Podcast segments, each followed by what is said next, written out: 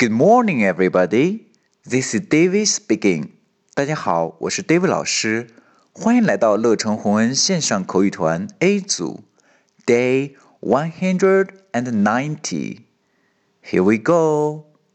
小萌和小新准备打扫房间，来看看他们说了些什么。Let me clean the fish bowl. Okay. 小萌说。 let me clean the fishbowl.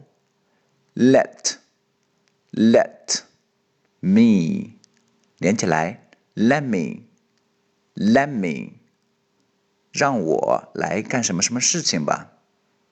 Clean, clean 清理，这里的 e a 发的长音 e e clean, clean。 fish fish 鱼，bowl bowl 碗，fish bowl fish bowl 鱼缸。Let me clean the fish bowl。我来清理鱼缸吧。小新说：“OK，好的。”好，我们完整来一遍。